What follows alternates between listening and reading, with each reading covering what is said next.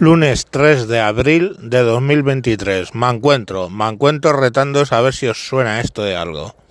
En Finlandia se acaba de celebrar las elecciones este domingo y eh, la derecha, el CNP, acaba de sacar 48 escaños de 200.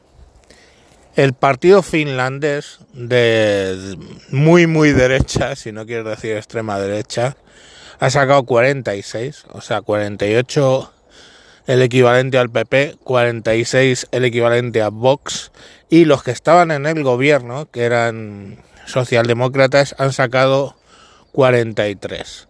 Lo que quiere decir es que el próximo gobierno va a ser seguramente de coalición entre el CNP y el partido finlandés. ¿Os suena esto de algo? No sé, puede, puede sonar de algo.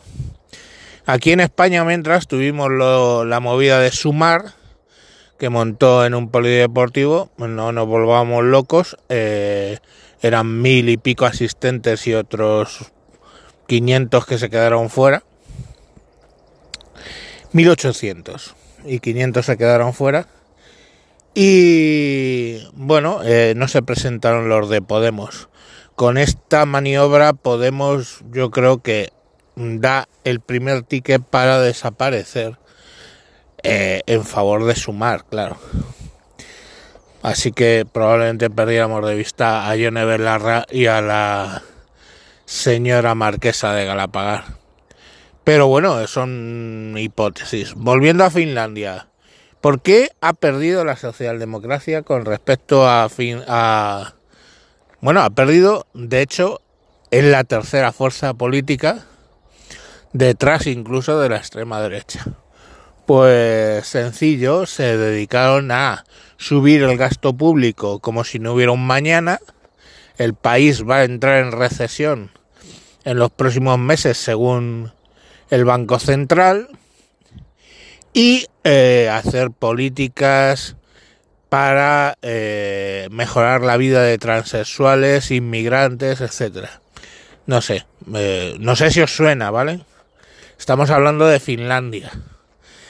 Eh, que a mí me parece muy bien, o sea, es bueno mm, contentar a las minorías, pero eh, hay una mayoría de finlandeses que no se sienten representados y que ven que en plena crisis económica se dedican dineros a cosas que, bueno, pues no reportan mucho para la mayoría, ¿no? Y, ahí lo tenéis, como ha acabado el tema. Eh, con un gobierno de derechas que se tiene que apoyar en la extrema derecha y bueno, pues a ver en qué termina todo. Obviamente a nivel fiscal pues el gobierno va a ser radicalmente distinto, pero también en qué en qué dedica el gasto todo ese gasto eh, Finlandia que recordemos acaba de entrar en la OTAN frente a alguien con quien tiene kilómetros de frontera y que ya en su día eh, dominó Finlandia, como es Rusia, y que pues si miráis la península escandinava, pues toda la zona de cola, etcétera, es rusa, porque se la quitaron a Finlandia. Entonces, bueno, pues Finlandia ahora tiene miedo de Rusia eh, confía regular en que la OTAN tenga que haga lo que dice que va a hacer.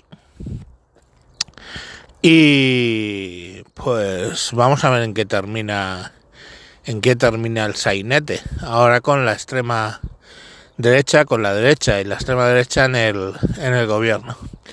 En fin eh,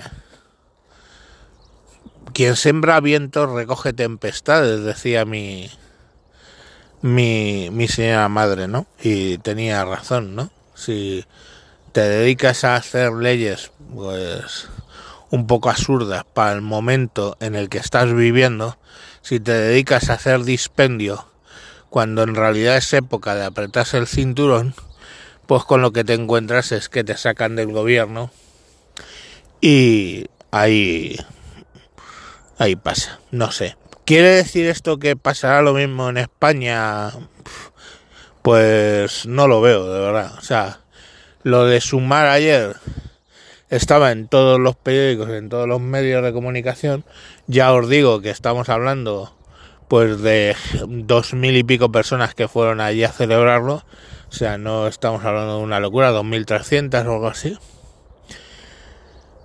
Pero yo qué sé, es que no sé, yo yo soy del convencimiento que vamos a tener una reedición del gobierno Frankenstein.